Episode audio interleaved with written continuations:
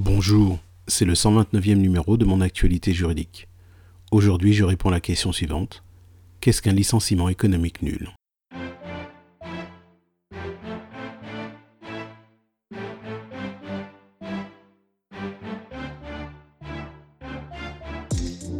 Au terme de l'article L1235-3-1 du Code du travail, le licenciement économique est nul dans les cas suivants. Premièrement, le salarié a été licencié en violation d'une liberté fondamentale. Deuxièmement, le salarié a été victime de faits de harcèlement moral ou sexuel. Troisièmement, le licenciement est intervenu en application d'une mesure discriminatoire ou à la suite d'une action en justice engagée par le salarié sur la base des dispositions réprimant les discriminations. Quatrièmement, le licenciement est intervenu à la suite d'une action en justice engagée par le salarié sur la base des dispositions relatives à l'égalité professionnelle entre hommes et femmes ou à la dénonciation d'un crime ou d'un délit.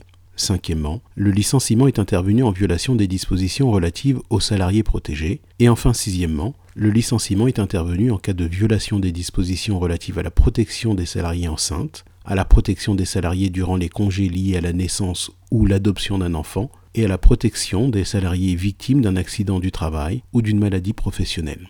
Notez qu'il existe d'autres cas de nullité du licenciement économique qui concernent l'annulation d'un plan de sauvegarde de l'emploi ou PSE, ainsi que la notification d'un PSE en l'absence de validation ou d'homologation.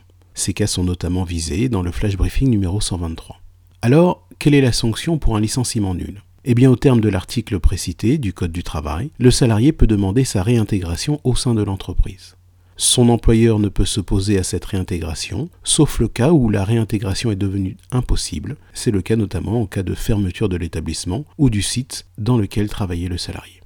Si le salarié n'est pas réintégré dans l'entreprise, il perçoit alors une indemnité dont le montant varie en fonction du motif d'annulation du licenciement. C'est la fin de ce flash briefing. Si vous avez une question juridique ou vous recherchez la définition d'un terme juridique, prenez le temps d'activer la skill Mon assistant juridique sur votre enceinte connectée Alexa ou bien sur l'application mobile Alexa de votre téléphone portable. À demain.